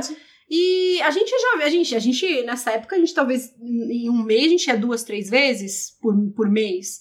Então chegou um tempo que quando você vai para um lugar muitas vezes, você começa a ver as pessoas muitas vezes. E ele sempre é uma pessoa muito doce, né? E assim, sempre dançava junto. Eu falei assim, poxa, acho que vou perguntar o nome da pessoa, porque é, essa coisa de dança é muito normal. Você dança, se agradece, dá um beijo, um abraço, agradece e sai. E, e você não, não necessariamente troca nome. Acho que nome talvez seja muito, muito pessoal. Não sei. Até que um dia eu falei assim, poxa, era a maior inocência do mundo. Eu falei assim, ah, então, né? Poxa, qual que é seu nome? Aí vira pra mim e falou assim, ah, Superman. Aí por um momento eu falei assim, não, não é possível que ele falou isso pra mim. Aí eu virei e falei assim, não. Aí eu continuei, né? Eu falei assim, tipo, eu fu- tipo a Baby, I carry the watermelon. Eu falei assim, fui tentar de novo. Aí eu falei assim, não, eu tô falando do, do seu nome real. Aí ele falou assim, ah, é verdade, desculpa, Clark Kent. Aí eu parei.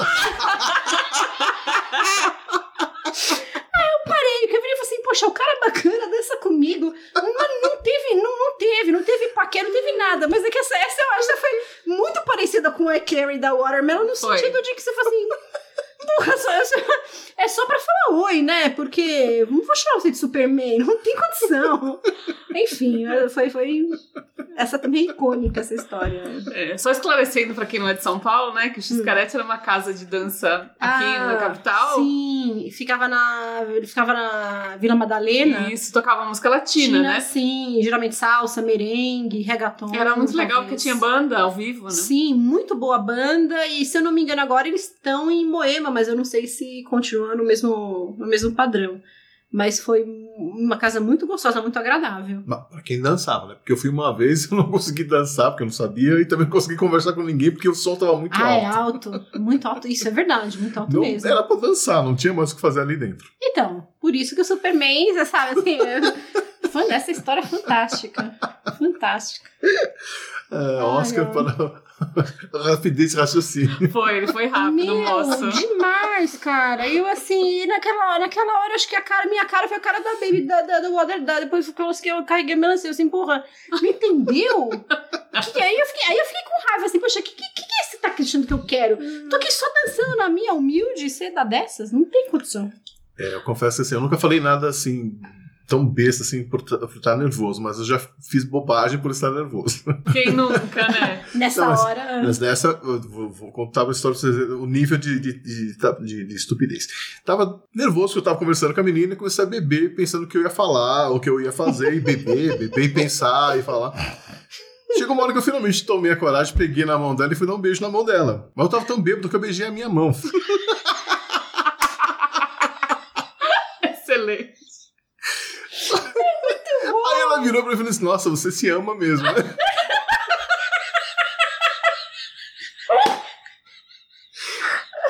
Aí simplesmente larguei, levantei e fui embora. Porque não tinha. Não tem como se recuperar depois de uma dessa. É, Ai, meu Deus do céu. Pois é. as bobagens da vida. Bom, então acho que era isso que a gente tinha pra falar sobre o filme Dirty Dancing. E por que vocês acham que é, vale a pena as adolescentes de hoje assistirem esse filme que vocês assistiram quando vocês eram adolescentes? Acho, acho que continua sendo um filme. Acho que hoje em dia fala-se muito sobre filmes de empoderamento feminino. Acho que esse é um filme. Eu nunca tinha pensado por esse viés, mas depois, agora assistindo, né, a- na atualidade, eu acho que é um filme sim de empoderamento feminino. Ela é uma feminista, baby. Ela faz as coisas do jeito que ela quer fazer, ela é a protagonista, ela é a heroína. E nesse aspecto é um filme avant-garde, né? Porque nos Sim. anos 80 não tinha Não, filme assim. não mesmo. Ou se tinha, era uma coisa muito nicho. Não chegava no grande público. Esse filme chegou no grande público, todo mundo viu Sim. né? E, e esses assuntos continuam sendo importantes, né? O aborto continua sendo importante, o feminismo, a, a, a, a diferença de classe social, que também é uma questão. Continua É, sendo o Fora que o filme é uma graça, né? Sim. A dança continua sendo linda, as músicas são Sim. lindas. Então. É um filme que te, te ajuda a se permitir, né? Se permitir em muitos níveis. É ela se permitindo deixar de ser Baby para ser Francis. É ele se permitindo sair da, do papel de vítima do pobre para virar a- a- o idealizador das coreografias e de- do que ele trazia como, como novidade. É o pai dela admitindo que, como médico, nem sempre ele tá certo. É o bonitão lá que saiu com a irmã admitindo que também ele é um canalha. Então, ele é um filme que. E o que a Ká falou tem muita. É muito bacana porque ele traz tudo isso de um jeito que, assim, ele não, terá, ele não tem exagero e ele, e ele, e ele é muito leve. Uhum. Então, assim, ele, ele, de novo, ele passa na sessão da tarde, mas Uhum. ele também passa no domingo maior. Ele, ele passa em muitos horários e ele conversa com muitas pessoas de muitas idades diferentes. Uhum. Então, acho que são poucos os filmes que eles conseguem trazer todas essa, todo esse empoderamento de uma maneira tão, tão leve, né? Tão, tão leve e tão tranquila. E assim, e, e, assim, e, e- e eu acho que para quem dança, tem, também tem outra coisa de você assistir pra querer criar passos novos, falar assim, puxa, eu quero fazer isso, eu não quero fazer aquilo. Porque é verdade, a gente tá falando da, da Baby da Baby, mas assim, eu lembro que uma vez que a gente tava dançando, eu virei, eu, eu dançava, então eu virei pra mim e falei assim, ah, a gente precisa fazer um negócio aqui, cara. Assim, ah, eu quero fazer aquele, eu quero fazer aquele pulo do Dirty Dance. Aí eu falei assim, você vai fazer? Eu falei assim, ah, vou, ah, passivo. E fiz, eu tenho isso gravado, eu pulando lá em cima. E, Flávio, assim, essas coisas de você ver e falar assim, ah, não quero fazer igual. Gente, aqueles cinco segundos, você lá em cima no teto com alguém te segurando, nossa, são eternos, são eternos. Ele inspira, né? É um filme que inspira. Sim, e aí você fala assim, caraca, eu vou tentar fazer de novo, ou caraca, quero pôr isso na minha coreografia, ou vou usar a mesma música. Uma coisa que eu fiz pensando foi assim, ah, poxa, agora com, sei lá, 37 anos, completamente diferente, eu falei assim, ah, eu, eu quero, talvez eu quero o desafio de dançar isso, de, sabe, como que eu, re- como que eu ressignifico isso dançando? Eu acho que isso é essa coisa que o filme que o filme traz também em relação à dança, Ele porque continua impactando sua vida, né? também. Sim, sim, porque é muito simples. Então, em termos de passos de dança, são simples. A questão toda é como é que, com a simplicidade, a gente consegue dar conta de uma coisa que fica atemporal. Porque, de novo, também quando você dança, eu acho que na vida, é, enquanto você é bailarina, que você não consegue ter muita coisa, teu sonho é dançar a dança difícil, a dança que é complicada, a dança que você leva a ponta, põe a perna na cabeça, a dança que dá 50 mil piruetas. E, enfim, não é isso que acontece no filme. E você vai descobrindo que às vezes não é só tudo isso. Você precisa Uhum. daquele encantamento, aquele encantamento que vai fazer com que um jurado fale pra você, olha, você é, um, você é o primeiro o primeiro lugar, não o segundo. Uhum. E eu acho que esse filme consegue ser o primeiro lugar em muitas vezes. Uhum. Uhum. Entendeu? Sim. Ele mostra essa parte da dança que ninguém fala, mas que quanto mais eu vivo, mais eu percebo que é a, a que fala mais alto no final. Uau. É. Acho que a gente gosta do filme um pouquinho. É, acho que pode ser sim. Muito bom. Isso aí, bom, meus amigos, queria agradecer mais uma vez você ter Imagina. tirado um tempinho para conversar com a gente aí sobre esse filme. Prazer foi meu. E essa foi a nossa análise do filme Dirty Dancing, Ritmo Quente, de 1987. A conversa foi tão boa que eu até esqueci de desligar o microfone e a gente continuou batendo papo e dando risada por um bom tempo. E que bom terminar assim a primeira temporada do Cine Clube 80, né? Eu espero que tenha sido boa para você também. Me conta o que você achou via Twitter, Facebook ou pelo e-mail programa80watts@gmail.com. Eu sou o Xi e no ano que vem eu tô de volta com outros filmes, outros convidados falando de outra época. Um bom Natal pra você, feliz ano novo e até 2019. Um abraço.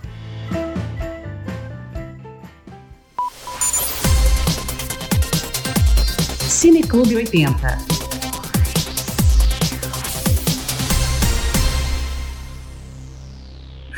Eu lembrei? Meu irmão não dançou Dirty Dance no casamento dele? Sim, eu achei que você ia comentar, mas como não, você eu não lembrei comentou... agora que eu fiquei vendo, você falou de, de fazer a posição, eu falei, É. eu vi você Não, deve ser a música mais dançada em casamentos ever, né? Ah, não, agora, depois que, depois que teve aquela, aquela do Ed Sheeran agora. É... Qual? Ah, aquele que ele dança. É... Meu Deus. Foi demais. E a Pachanga? Ah, é, e a Ah, é. Pachanga? Pois é, aí fiz uma pequena pesquisa. A pesquisa é assim: então, o mambo é o pai e a mãe. Do mambo nasce a pachan- pachanga e o cha-cha-cha. E a salsa é a filhinha da pachanca. Tá. Se você ver os vídeos, o que que, a- o que que acontece na dança a dança? A galera dança mais rapidinho, dá uns ralacoxa mais A assim. Pachanga. É. Então ela não é mais assim tão separada, então um, dois, três. Era uma coisa mais meio tipo samba, sabe? Uhum. E aí a salsa é aquela, aquele negócio ali que tá tudo ali, vem aqui, vem pra lá. Muito, muito gostoso. muito gostoso. Tanto é bom que o Havana Nights, né? Não precisa falar mais nada, né? Dirty Dancing 2 Havana Nights. O que, que eles vão dançar? Salsa. É, pois é.